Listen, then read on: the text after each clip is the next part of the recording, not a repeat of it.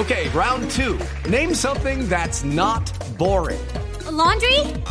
Ooh, a book club. Computer solitaire, huh? Ah, sorry, we were looking for Chumba Casino. That's right. ChumbaCasino.com has over 100 casino style games. Join today and play for free for your chance to redeem some serious prizes. ChumbaCasino.com. No purchase necessary. Full prohibited by law. 18 plus terms and conditions apply. See website for details. Por algo será. Pregunta para nuestro analista Álvaro Forero. Álvaro, eh, nos sorprendió una carta de alias Timochenko en el que reconoce fisuras al interior de las FARC. Él dice exactamente en su carta, lo cito textualmente, dice, hago un llamado sincero a los que no creen en este proceso ni en los acuerdos de La Habana para que más bien se hagan a un lado y nos dejen trabajar la carta de Rodrigo Londoño Echeverry pues tomó por sorpresa a los militantes excombatientes y yo creo que toda la opinión pública. De hecho, Jaime Alberto Parra, conocido durante la actividad armada como el médico, o Mauricio Jaramillo dice, no, que eso tiene que uno restarle importancia a esa misiva. Don Álvaro, eh, ¿por qué puede haber una división dentro del partido de las FARC?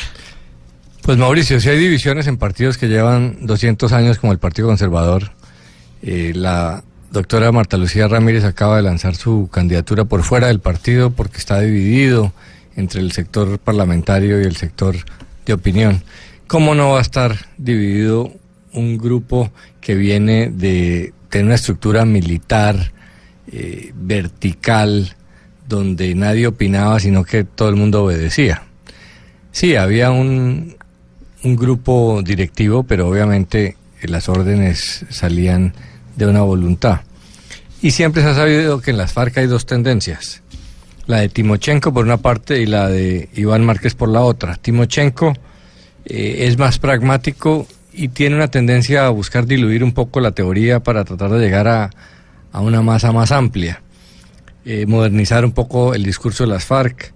Eh, y es que Timochenko tiene mayor capacidad política, es más bonachón, se conecta mejor con la gente, mientras que Iván Márquez es el tradicional eh, leninista, por llamarlo de alguna manera.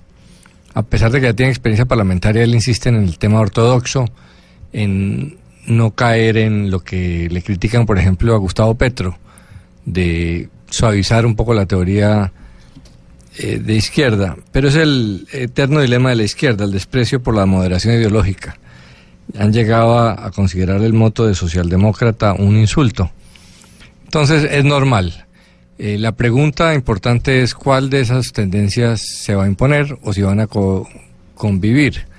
Eh, la de Iván Márquez es más dura, pero seguramente tendría menos éxito eh, electoral. La de Timochenko puede ser más blanda, pero es una mayor amenaza electoral. Y si don Álvaro lo dice, Por algo será. Lo que pasa es que con ser políticos la gran razón y es la división.